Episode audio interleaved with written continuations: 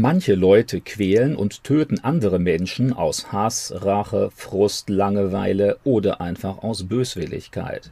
Die meisten Morde geschehen erfahrungsgemäß im Kreis der Familie und Freunde sowie im Rahmen von Drogenkriminalität. Insbesondere Aufmerksamkeit aber genießen gewöhnlich Morde, die besonders grausam oder absurd wirken, Morde aus politischen oder religiösen Gründen. Religiös begründete Gewalttaten kann man heute leider besonders häufig in einem islamischen Umfeld beobachten. Aber auch Hindus, Buddhisten und Christen begehen religiös motivierte Morde. Manchmal geht es darum, gegen die echten oder vorgeblichen Feinde der eigenen Überzeugung vorzugehen. Oft werden religiöse Motive auch nur vorgeschoben, wenn es in Wirklichkeit um Neid, Eifersucht oder persönlichen Gewinn geht. Manchmal will man auch vorgebliche dämonische bzw. teuflische Einflüsse bekämpfen. Für materialistisch orientierte Menschen, die alles Übernatürliche aus ideologischen Gründen generell ausschließen, klingt das natürlich besonders skurril.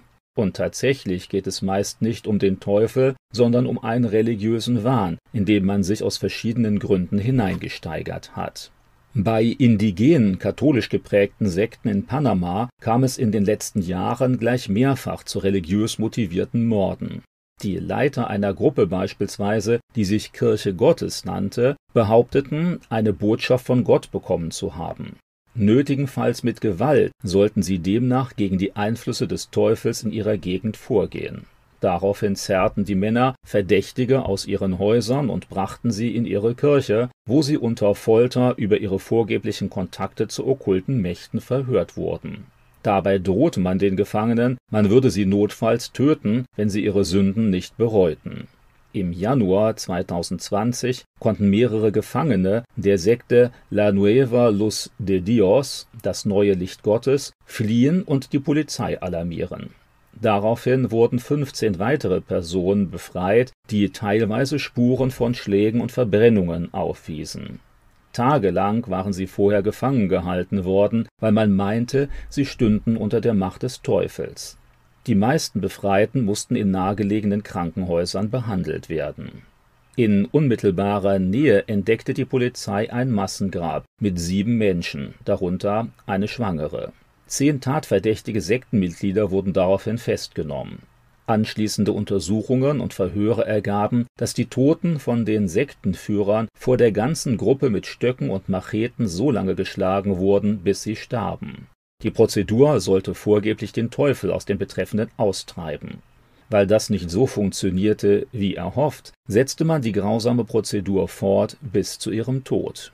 Nach ausführlichen Untersuchungen wurden Ende 2021 sieben der Angeklagten zu 50 und zwei zu 47 Jahren Gefängnis verurteilt. Damit ging die Justiz außerordentlich hart gegen die für die Morde verantwortlichen Sektenmitglieder vor auch wenn Morde aus politischen oder persönlichen Gründen weit häufiger sind, ist es erschreckend, dass Menschen ihre grausamen Taten an anderen mit religiösen Gründen zu rechtfertigen versuchen. In extremen Fällen kam es in der Vergangenheit deshalb leider auch zu Folter und Mord, beispielsweise in der Hexenverfolgung, der Gegenreformation oder dem freikirchlich orientierten Täuferreich von Münster Religiös motivierte Gewalt ist eben nicht an eine bestimmte Konfession oder Religion gebunden. Auch Menschen, die es in ihrem Glauben durchaus ernst meinen und sich sozial positiv engagieren, können zu ungeistlicher Intoleranz und Gewalt verführt werden, wenn sie nur genügend ideologisch aufgehetzt werden. Das gilt, wie die Weltgeschichte überdeutlich zeigt, natürlich nicht nur für Religion.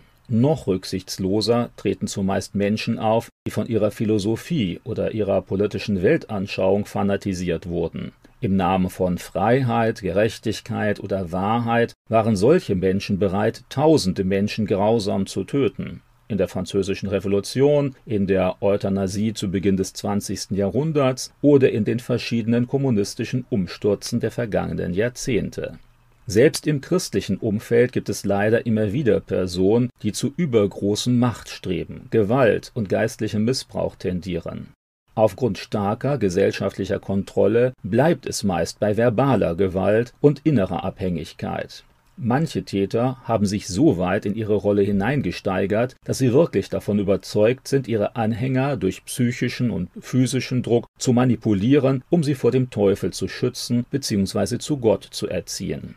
Dabei vertrauen sie allerdings weit mehr auf ihre äußerst zweifelhaften Methoden als auf das Wirken Gottes. Eine allgemeine Tendenz zur Gewalt und Machtausübung steckt offensichtlich in vielen Menschen. Manche leben das dann unmittelbar aus. Andere suchen sich eine weltanschauliche oder religiöse Rechtfertigung, an die sie nach einiger Zeit teilweise selbst glauben. Christen sollten darauf achten, dass bei ihnen oder in ihrem Umfeld sich keine religiös begründete Gewalt oder geistlicher Missbrauch etablieren kann, weil das Menschen schadet und weil so etwas vielleicht zu erzwungenen Verhaltensveränderungen führt, aber eben nicht zu einer wirklichen Verbindung mit Gott